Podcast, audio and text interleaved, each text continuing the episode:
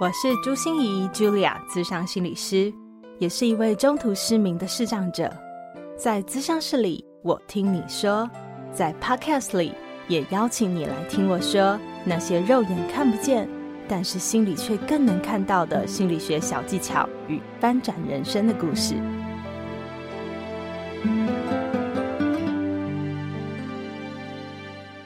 Hello，Hello，亲爱的朋友，你好吗？我是朱心仪，Julia，咨商心理师，欢迎收听朱心仪说心里话。这次的职人来谈心，我们继续邀请到即兴戏剧导演的张念祖，他居然还有一个特大号的斜杠身份哦，是恋爱教练。即兴剧跟谈恋爱有什么关系呀？他们能结合吗？不说你真的还不知道，他们真的有鸡生蛋，蛋生鸡这样子的关系耶！而且最爱探究世界实相的张念祖哦，居然很血淋淋的说，他一直以为哦，爱情是一种心动的感觉，但到后来才知道哦，那只是正好符合你的生育偏好而已。你看生育偏好有没有很血淋淋？爱情其实就是一种价值的买卖，他居然这样说耶！有没有觉得很颠覆你的三观啊？但是我觉得这残忍的实相还真的是有几番道理了。现代人最大的恋爱难题就是爱我的人我不爱，但是我爱的人不爱我，那怎么办呢？这一集就会有解哦。喜欢他犀利又温暖风格的你，请追踪他的贝里斯恋爱笔记粉丝专页哦。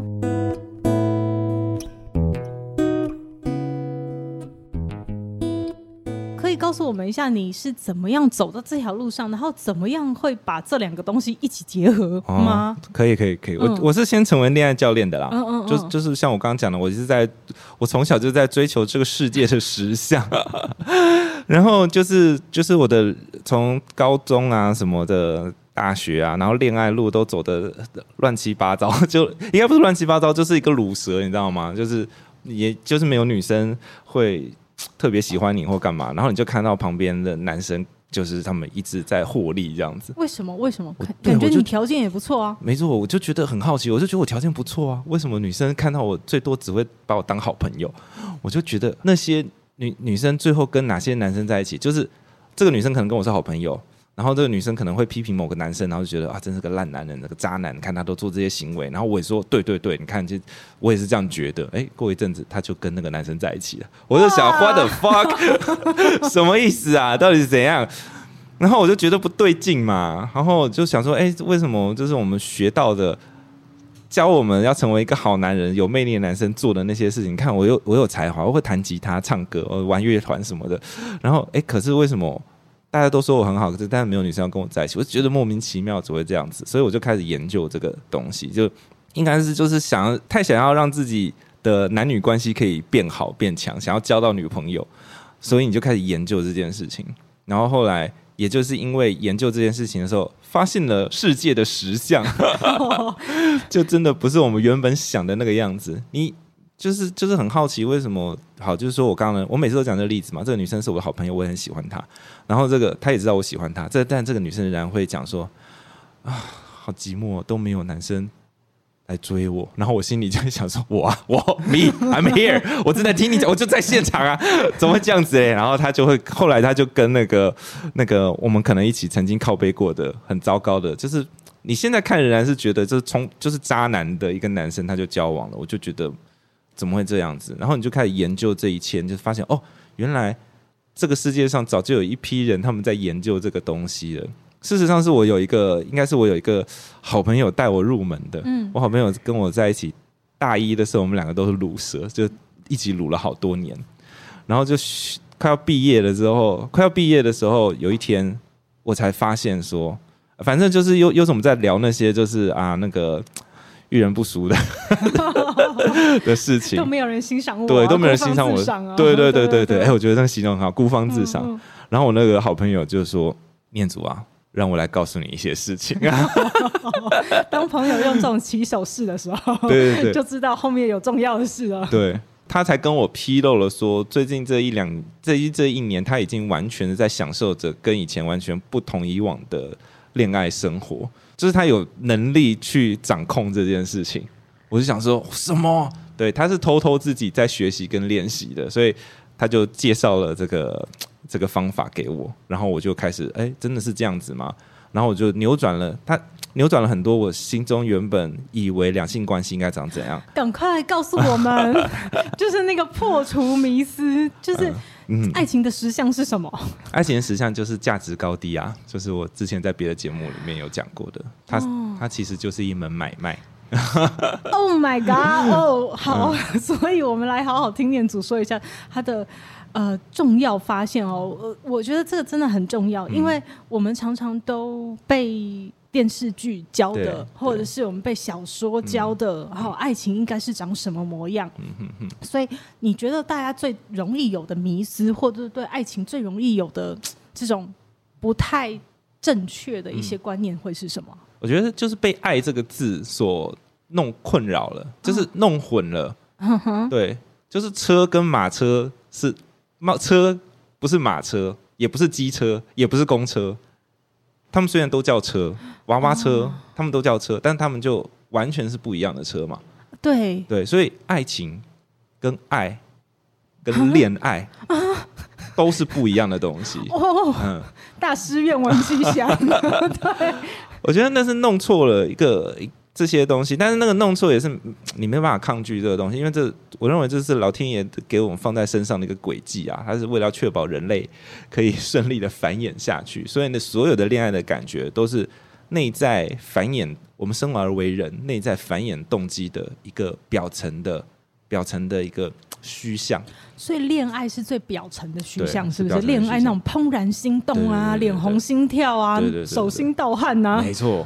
哦，它是最表层的，为了繁衍哦，你讲的好实际哦，是啊，这真的很不浪漫。对啊，对啊，嗯，那那而且你对一个人有感觉，对，你你根本你就理性的去思考，说这个人你不认识他，你根本就不知道他实际上怎么样，但是你对他有感觉，这个不是太荒谬的事情吗？不会啊，就看他笑啊，啊，对啊，笑起来好帅哦，啊，对对对对对对，嗯，为什么你会有这样子的评价？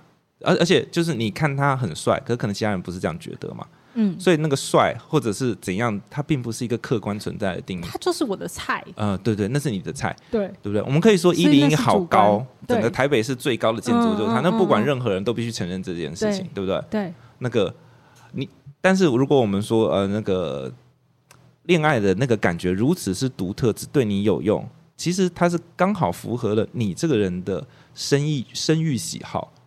My God，生育喜好，嗯、生育喜好，对对对对对。Oh. 然后那个生育喜好，那个是很潜意识的东西，然后它是你内在的一个一个开关。嗯，就像我们突然有了青春期，嗯，其实人类到底什么时候该开始谈恋爱呢？该开始繁衍呢？如果我们必须要压到 十八岁之后才能结婚的话，那这个时候你就要质疑这个造物主跟上帝啦。你为什么让我们青春期在那么早时候发生？它其实就是让你。很早的时候就应该要开始繁衍了，不然生物不会是这样设计嘛？它就是这样子设计的。嗯、那这这个就是我我讲这个东西，就是说我们身体里面都有这样子的开关，嗯，它就是为了要服务，确保人类可以持续繁衍下去的一个开关。嗯嗯，那你为什么又说那是买卖？哎，生育喜好不是买卖吗？可就可可能我用词都喜欢用重一点，嗯 啊。但是实际上，它就是这个东西。就是你是我的菜，所以我要吃掉你。不是不是不是，这 听起来不像买卖，是买菜的感觉。没有，它符合我的生育喜好嘛？嗯，符合说我的生育喜好，所以我才会喜欢你啊。是因为你提供了给我我想要的价值，所以我要你啊。这就是一笔买卖。哦、OK OK。所以当你弄不清楚这是笔买卖的时候，你相信的说它这是一个啊，这是一种感觉。对呀、啊，天雷勾动地火，对不对？对对对对对。那那那你就会脑袋就会非常的不清楚。那可是你脑袋不清楚，那也就是这个 不管是上帝啊、阿拉那个什么老天爷、希望造物主，嗯、他就是希望你的，嗯、因为，因为你这样才会繁衍。没错，没错。上次我看到一个一个文章在写说，就是说，如果他就劝诫 结婚之前要想清楚这几件事情。他就啷啷杂列了快二十条，然后就是有没有能力抚养，有没有怎样怎样怎样，双方家庭这样全部都列完。这几个问题没有想过之前，不要轻言结婚。然后我心里就想，你这里几个事情通通都想完，不用 不用全部想一半之后，没有一个正常人会结婚啦。真的是没有一个人正常人会结婚生小孩，没有。因为生想小孩再怎么看，理性的看，再怎么看，都不是对你有有有帮助的事情，它只会拖累你而已。嗯，天啊，这一集讲完是不是很多人通通都？尤其在这个时代，对不对？对，尤其在这个时代，嗯，这是一个不理性的选择。对，最理性的选择其实就是躺平。对，就躺平，就自己快乐就好。对对，所以我想讲的是说，就是你恋爱啊，或者生孩子啊，那个都是需要一点，你不能太理性的看这件事情。它会是我们内在基因的一个呐喊跟需求，它不是一个理性的东西。所以，所以你在恋爱里面，你如果可以看清楚这件事情的话，你就可以做比较少让自己痛苦的选择。嗯，这怎么说？因为你很不理性的情况之下做的选择。就会带给你，对，带给你狂喜。只要可以给你狂喜的东西，就会带给你同样质量的痛苦。这两个东西是不能够分开的。它就是就是就是会痛才会爽，痛会爽才会痛。对，对你只能降低这个东西。所以越理性的选择，你就但是恋爱是好玩的，我还是推荐大家一定要多谈恋爱。因为它会，只要对我们的情感有所触动的，才会让我们感觉我们是人，嗯，而不是一部机器或者是一个奴隶。我们一定要感受到情绪，然后在恋爱里面就可以好好的享受这个情绪的正面的滋养。所以你还是必须要去体会这个东西。而且你谈每个恋爱，就是就之前有一个研究调查嘛，每一个人走进最后的婚姻，找到最后那个关系，前面应该是要先搞砸四段关系。有这么多？我以为两段而已。没有没有。四段至少，而且可能现代会更多，更多对，嗯、那平均值已经拉上去了。所以搞一段关系没有走下去，根本就不是什么天崩地裂的事情，而真的是正常。你前四段本来就是练练手而已啊，对，你就开始理解这些事情的时候，那你就会在感情当中比较快进快出的成为一个眼光更好的人，而且会更能够找到适合自己的人。我们常常，我常常在跟大家讲说，你不用，其实某种程度哦，你不用去想说你未来伴侣想要什么样子啊，那真的是一种心灵的心灵的 快乐啊而已，就有点像你在虾皮购物，在买 选东西很快乐一样。可是真的让一个人走，两个人走在一起，走到最后的，不是因为彼此欣赏的部分，是因为彼此可以忍受的部分。其实你是要找到哪些你能忍受，哪些你不能忍受的，而这件事情不进入一个关系啊，还是永远不会知道的。所以在一起是靠感觉、嗯、感感性，嗯、可是能够走一辈子，真的是靠理性，对不对？嗯，该靠比较多理性。而且我是说嘛，就是你大家就真的是在前面几段把关系搞砸的时候，不用太在意。你不要就是啊，我有真命天子、真命天女情节，就是他不爱我了，就天崩地裂。不会啊，一个人的乐色是另外一个人的黄金嘛。嗯，嗯嗯。然后，而且每一段关系本来就是帮我们锻炼，让我们拥有更好的眼光的。我们在每一段关系都会学到一些事情。当然，就是真的是也是有也有些人很瞎，就是他完全就是只是靠冲动跟感觉，就谈了十场恋爱一点进步都没有，也是有这样的人。那就没办法，那就是他这辈子就就是他的他的功课。对，所以念祖是告诉我们说，我们不要太想象那个完全是靠那种恋爱啊、迷恋的感觉来支撑一段爱情，嗯，对不对？对对对。呃、可可是，嗯，可是我认为这是瘾，这是每个人都要经历的历程。对，你你不要太晚经历，就是你要搞砸的，你要享受那种爱情的那种奔放的狂喜，真的趁年轻，趁你不会赔下去太多成本的是不是体验，然后等到你年纪比较稍微大一点，真的要正经的找一个人。在一起的时候，你的眼光才会比较好，而且你心不会那么蠢蠢欲动啊。嗯，比较成熟跟智慧一点。所以，真的爱情是需要练习的。对啊，需要完全需要练习。那那让我知道一下好不好？恋爱教练，嗯，好，就是感觉上好像我们真的有很多的恋爱迷思、恋、嗯、爱的盲点，嗯，嗯，我们需要去矫正一下我们自己对恋爱的想象。嗯，那除此之外，恋爱教练他可以协助我们什么呀？嗯。其实我一直觉得恋爱教练，我到现在都还没有想清楚我到底该怎么定义这个东西。我觉得比较像是一个恋爱顾问、恋爱咨询者啊、嗯，因为教练，因为我并不会拿一个鞭子，然后把你推去哪个地方。我觉得这个真的是很看缘分跟觉悟的。然后我不是一个，我不是一个怎么讲？我不是一个会去洗脑或者强迫你干嘛的人。嗯，我觉得我就是讲道理。然后我讲道理，把讲明白之后，然后就看你能不能够体悟跟发现这件事情。就像我们刚刚在剖析恋爱。嗯，我还是想讲的说，你听我剖析恋爱的时候，可能觉得冷冰冰的，可是我也一直在讲说，你就知道就好，但是你还是可以去同时去享受那种很不理性的恋爱，享受那个狂喜，嗯、因为那也是必要的。嗯嗯。然后当我们开始理解这些，因为如果你看我们在谈恋爱的时候，我觉得恋爱一直是一个自我提升的一个 好动力。因为念书求工作，你可能没有一个很好的。我们在念书的时候，其实不会想到要工作的事情嘛，所以我们我们的学习是很被动的，我们甚至不想念书。可是有些人进到职场了之后，他就开始念书了。为什么？因为他有一个目标，他想要有一个更好的工作，可能学习英文啊，上一些什么简报课啊，或干嘛的，因为他想得到更好的待遇，他有目标嘛。那我们人生自己自我的学习跟锻炼，其实也是一个没有什么目标的。那什么可以让我们就是很有动力去学习呢？就是我想要找到另外一半，我们应该好好运用这个原始的动力。就是我想要成为一个更好的人，所以我必须要学习很多能力。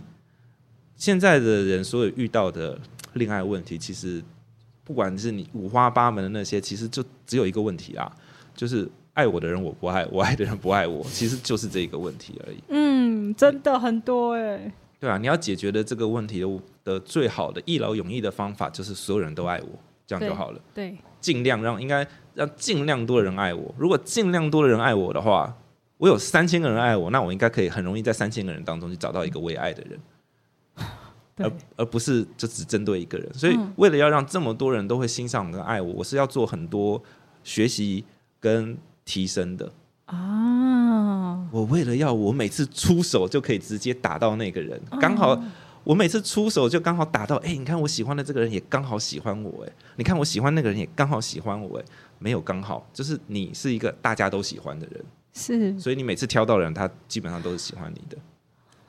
然后为了为了要做到这件事情，你就是要让自己成为一个具备很多资源、能力跟特色跟标签的人。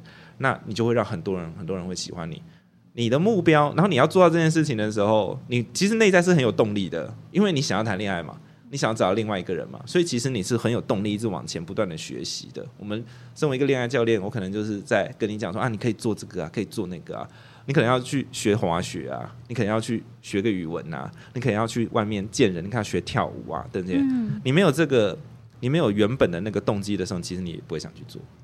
对，所以我，我我很就是念祖这样讲的时候，我就很想到那种呃射箭有没有？啊、我们要正中红心，嗯、可是那个正正中红心的过程里面，你真的需要练很多的射箭的技术，你需要蹲马步，有足够好的体力，欸、你必须要你的弓、你的箭是 水平的，是垂直的，对，你要自己会校正那个方向，对，你需要好多学习才能帮助你正。正中红心，没错。对，可是我们都想着，哎呀，为什么又不是正中红心了？一定是那个 红心的问题。对，一定是红心的问题，一定是那么把不够大的 问题。呃、对对对对对，对，对。我们好像很 focus 在这个剑跟那个靶心中间这条线上面，我们会 focus 在这边，但是弄错了。真的要射到靶心，就是要像像刚刚新颖老师讲的，就是你可能要练马步啊，你可能要去练推握啊。你可能甚至还要开始研究羽毛的材质跟剑的材质，然后这些东西都好像看起来不在这条靶跟你的剑上面的。对。可你为了要把这个箭射进靶里面，其实你要学很多周边的东西，然后你就提升了，你会知道这个世界很多东西。哎，我我觉得这个观念跟我很类似，就是因为我每次在讲两性关系或者是在讲爱情关系，我们要怎么经营或者是怎么交往的这些事情的时候，第一个我就说。这其实是人际关系的扩大，对，没错，对，绝对是你你在人际关系里面又对，如果你在人际关系里面你都相处困难，你都不受欢迎，你怎么能期待你在亲密关系里面会是一个受欢迎或者是被人家喜欢、很容易沟通的你呢？对，没错，嗯，就是他仍然就是全部回到你的基本功跟你的本质的状态。这个自我提升，它不会只在恋爱当中出现的。你的人就会变成那个样子，嗯，像像我，像我其实是一个比较谦虚，我谦虚跟低调的人啊，我是个内向者嘛，我到现在都还是，所以其实我是不喜欢出头的，我不喜欢当老大。可是为了要为了要让女生喜欢上我，我必须练习做老大。你必须让我是男生嘛，所以我必须成为男性当中的领导者，所以你必须练习，你必须开始练习去跟权力者对话，你必须去主持事情。我以前都不做这件事情的，我就是为了要让女生可以喜欢我，所以我就开始练习做老大，你知道吗？我凡是逮到机会，可能一个小组会议，我就会出来主持，因为所有人他们都不愿意多做这些事情，可是就我就是自我练习，我好像是在为团体付出，没有，我是在自我锻炼、自我练习，然后突然就慢慢的变成说，我就很习惯做这件事情，我也不不觉得累，我原本也觉得累，我不想要担很大的责任，不想要当当老大，焦点在你身上还要负责。但是就是因为我常常做这件事情的，还是要担责任，可是也就习惯了，没那么辛苦。跟权力者对话，原本也会怕怕的，后来就习惯了。权力者其实也没有你想象中的那么可怕，他也跟你一样，就是人而已。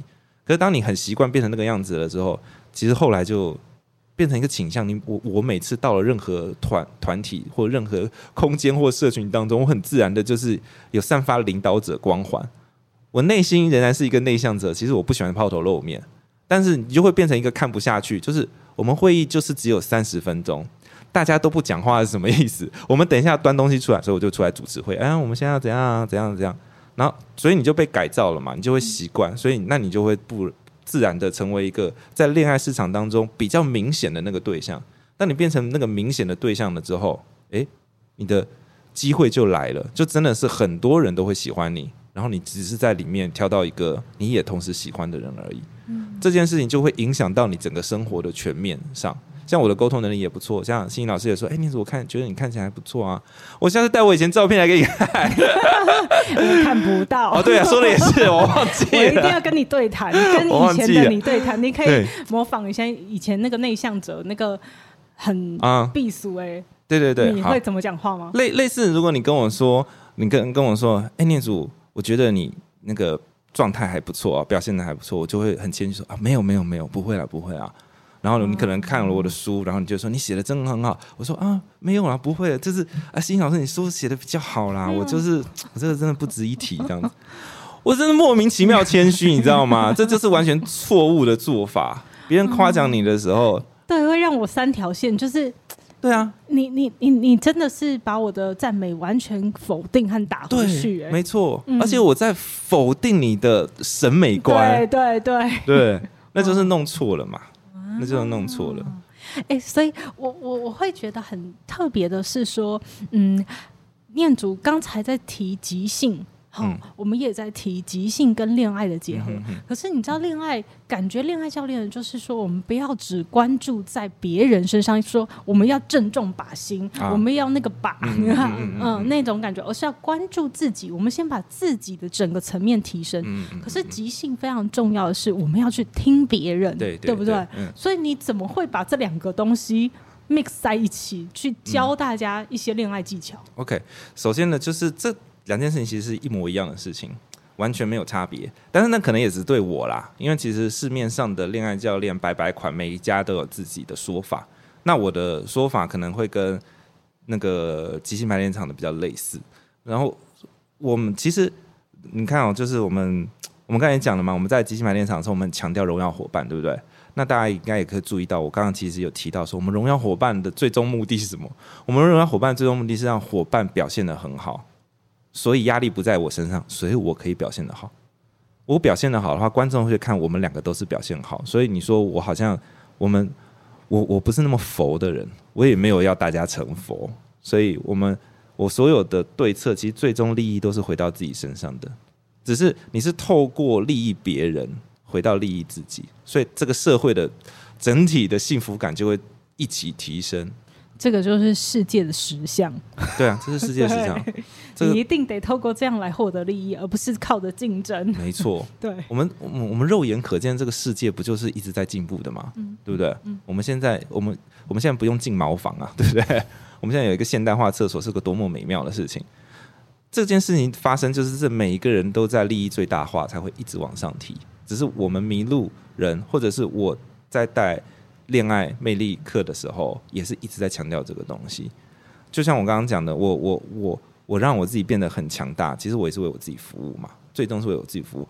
而且我让女生喜欢我，我要怎样让你喜欢我？其实就是，我我们会在讲说演员嘛，演员就是魅力啊，演员练什么？演员不就是练魅力吗？嗯，对，即兴演员也是演员啊，嗯、演员就是在舞台上看起来有魅力嘛，嗯、所以我们所有的课也都是针对我们所有的训练也都是针对这个东西。嗯、你去听伙伴的声音，然后你去看起来自信，然后可以冒险，然后看起来比较有决断性，不会犹豫不决，你就会看起来很有魅力。而且我们的即兴剧团跟其他即兴剧团还有另外一个，就是我对他们外表是有要求的，我们会规定服装跟你的样子。其他即兴剧团可能就 doesn't care，但是因为我有恋爱教练的背景嘛，我知道那是一个 whole package，那就是一整个看上去的形象，所以我们团队与整体的形象包装是非常在意的。然后回到恋爱的话，其实也是一模一样的事情啊，我们就是在练习魅力嘛。我跟一个女生，我我把我的所有资源往上提升，那是一个像个招牌吸引人进来。但这个女生到底喜不喜欢你？要不要跟你在一起？还是要看你的手腕嘛？你如果就是一个自吹自擂的人，那别人也不会喜欢你嘛。我们荣耀我的伴侣，就跟我们在舞台上荣耀伙伴一样，那是同一份能力。你可以在舞台上面看见跟听见伙伴的声音的话，那你就具备这个能力了。那我们就会请在即兴排练场，我们会说你在舞台上面练习到的东西带回生活，一定要练习使用，不然有些人真的会有点分裂啊。他在舞台上面。可以做到倾听他人，回到自己生活当中就继续做一个自私鬼，那是不行的。你回到你的生活当中也是要演练这个东西，然后慢慢就会习惯。所以你在跟伴侣、跟做即兴演员、做我们即迷鹿即兴排练场即兴玩家的伴侣都很幸福，因为他们就是已经内建了，可以听见你的需求，可以听见你的那个声音。我不是说我有一个伙伴。我有个伙伴瑞啊，他他前两天才告诉我说啊，他自己听了一个节目，嗯、然后里面在讲心理韧性，对，这就很好听。他他说他也必须停下。我说哎，那你在听什么？因为其实我是知道心怡老师有做一个心理韧性，然后他刚刚提到了韧性嘛，因为我们迷鹿即兴排练场讲的也是同样的主题。他说我直接听那个，我觉得讲的很好，我必须停下，我还必须停下我手中的事做笔记。哎，就听的就是心怡老师那一集，对，他还给我看那个笔记，因为我叫他传给我嘛，说哎。真的是心仪老师那个，对啊，然后他他他就是可以做到，因为他也有业务的身份嘛，然后他跟他的那个资深的业务去，然后呢，他也是非常惊讶到说，就是那个客户的需求看起来如此之明显，讲的话就摆明了是要这个东西，但他旁边的老鸟是完全听不见的，嗯听不出来，然后他就完全可以听出来，所以客户非常喜欢他，嗯，然后他也听到说，其实就是因为舞台上面他也是我们很好的很重要的玩家，他也带即兴功法。所以他的能力本来就超越一般人的，他可以听见这件事情。然后他说他有一次啊，就是在在工作的时候，就中间一个空档，就在那个好像那是麦当劳之类的地方吃的东西，然后在那边休息。然后他就在休息的时候，他就听见隔壁一群年轻人在说：“啊，天啊，我没有有没有充电线？我没有，我手机没电了。”然后所有人说：“哦，没有，没有多的，没有。”然后他就抬起头来说：“嗯，iPhone 吗？你需要这个线吗？” 然后那个人就非常惊讶说：“啊，你要借我吗？”说：“对啊，你要去用。”然后那个人有，反正就是他可以听见，他内建听见别人需求，而且他也不害怕提供这个协助。对，我觉得那就很那个那就是一个很好的状态啊。嗯、对，所以我我现在比较听懂了，我比较听听懂了为什么恋爱教练可以跟即兴表演来做结合，因为感觉这就是一个鸡生蛋蛋生鸡的过程。对啊，对啊，对啊。就是说，你当你内在变强大了，你当然就可以荣耀别人。然后你听见别人的声音，你当然就可以再充实你的内在。对。就是感觉好像这两件事是相辅相成的。没错。对。对啊。那我知道现在时间不太够，可是我还是很想问一个问题。是是是。就是因为我觉得你来跟我抢饭吃的。我我我特别要想要关注一下那个念祖有开。一堂叫《恋爱笔记》的课，对对，然后里面特别教的是潜意识沟通，结合心理学和即兴，还有恋爱教练的这个智慧，真的是太过分了。对，所以这个潜意识沟通跟我们常听到的那个 PUA，就是你在操弄，是是是。一个人，嗯，你你你的那个技巧有什么不一样？哦，PUA 它本来是一个，应该应该放宽一点讲的话，PUA 这个存在。早就一九七零年代就已经存在了，然后他的确就是一个帮助直男们，他一开始是帮助直男们，让直男理解社交是怎么进行的，让理解女人心是怎么进行的，因为我们直男一般都没有受过这样的训练嘛。然后他就是一个呃看见实相用的工具，然后直男比较理性嘛，所以他理解哦原来是这样，原来是这样，他就会那样去做，然后他的确也非常的有效。PUA，PUA 是一个非常大的产业链，行之有年，像五十六十年了，通通都存在，它怎么可能没效？它就是真的很有效啊，它就是存在。而在 PUA 里面，我我们要我们要驱动一个人，我们要操弄一个人，其实就是两条路径嘛，就是让他追逐快乐，或让他远离痛苦，他就会离开现在原本既定的轨道上面，前往下一个方向。我们所有的行销，通通都是在做这件事情。那 PUA 其实也是在做这件事情。我们在恋爱里面，我们要影响一个我们想要喜欢的人，我们喜欢的那个人，然后我们希望他也喜欢你嘛，这也是操弄嘛，对不对？我就一直重复用这个词。我们要做的就是让他追逐快乐，就是我提供快乐给他，我提供快乐给他，他就会过来嘛。然后让他远离痛苦。如果你不来找我的话，你会痛苦，所以你必须要离开来找我，你才可以远离那个痛苦。其实手法就是这样子，奖励跟打压就是这两件事情。你觉得奖励比较有用，还是打压比较有用？打压，打压是最有用的嘛？负、嗯、面行销是最有用的。所以在 PUA 的这个技法，这个本来应该是一个中性的技法当中，因为它如此之有效，而且打压特别有效的时候，就 PUA 技法本来就包括奖励跟打压，但打压特别有效，所以就有这么一群人，他们就特别讲打压啊。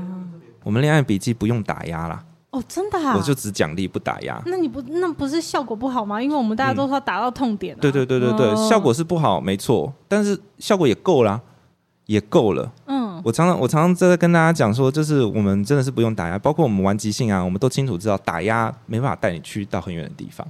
嗯，它只能现在有用而已。嗯嗯嗯，就是你就逼他现在就成交了，然后呢，我们不是卖一个一次性商品给你，哎，我们是要在一起久久的。所以不要用打压，打压太有效了。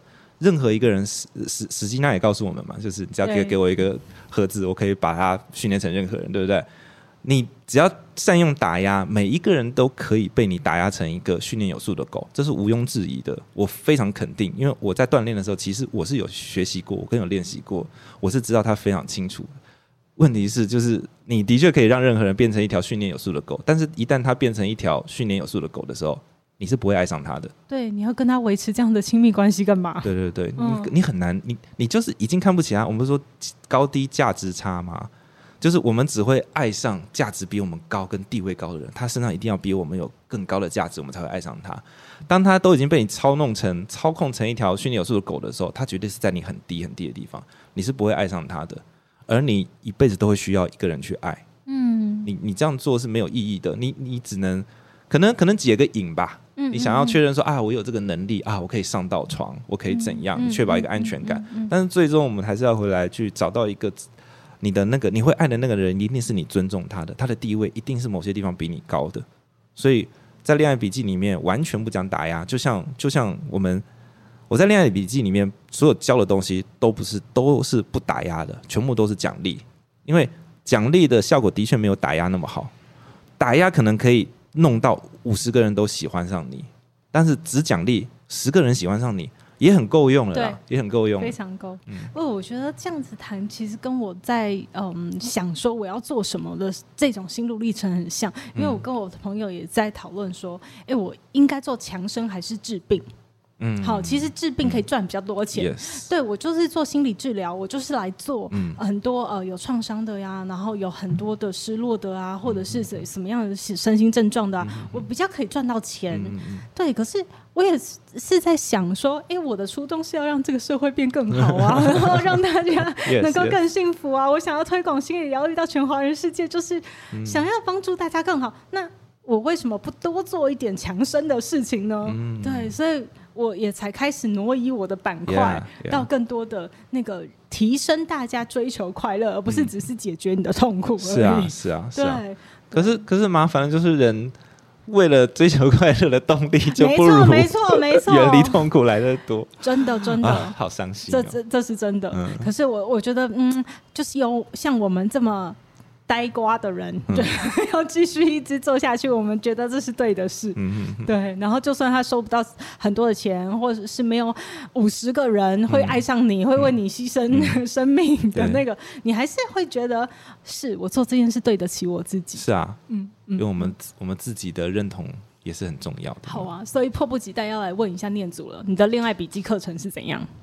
那个现在，现因为我跟那个好女人的情场攻略的陆队长有合作嘛，所以我们之前有开线上课。然后如果大家有兴趣的话，可以可以加好女人情场攻略的官方 LINE，然后跟陆队长，我们有一个线上课嘛，线上课是好像是恋爱笔记是给好女人的恋爱笔记是八个小时。然后在这个课程里面，我有好好的真的完整的把女生要怎么样在恋爱的领域当中，让自己成为一个。大部分人看到你都会喜欢上你的，你该怎么做？该怎么样培养？其实有太多事情可以做了，我都放在那个该包括该怎么潜意识的引诱对方啊。你进到一个餐厅里面，该去选哪一个比较诱惑性的位置啊？然后你在一个场合刚进入一个场合的时候，如何开那个局啊？然后你该穿什么样的衣服啊？然后去散发那个暗示，让对方感觉对方想起来他是个猎人啊，你是个猎物啊。我们都会在那个课程里面，因为我都讲。我我的恋爱笔记就是讲潜意识的公式嘛，因为在现在的这个华人的环境当中，其实女生如果太主动出击的话，常常还是会被旁边人靠背。我虽然觉得就是本来就是正公平的，我也不认为说女生不能够主动，但是这个世界上，嗯，还是有太多人对这件事情会靠背你，所以我我都建议大家就是意识上纹风不动，但是潜意识。全力进攻，对。然后在那个想找你做那个恋爱顾问啊，恋、嗯、爱的呃咨询啊，嗯、对不对？要怎么去找你呢？就到我的粉丝专业贝里斯的恋爱笔记，然后恋爱是练习的练。哦，练习的练啊，恋爱笔记。OK OK，好啊，我们都会把这些资讯放在我们的节目说明栏里面哈。对，我也觉得哦，今天能跟念祖这样子谈真好，然后发现好多我们的共同点，原来我们思考是一样的，但是就是个呆瓜，但是就是一个快乐的傻瓜这样子。好，谢谢念祖，谢谢大家，谢谢欣欣老师，谢谢大家。转个弯，生命无限宽。如果你喜欢我的节目，邀请你可以继续追踪，并且给我五星评价和留言互动。如果你也感受到我们团队的用心，可以使用自由赞助的功能，给予我们实质的鼓励哦。咨商需求、合作邀约，或想要了解更多心理学的知识与故事，节目说明栏中都有我更多完整的资讯哦。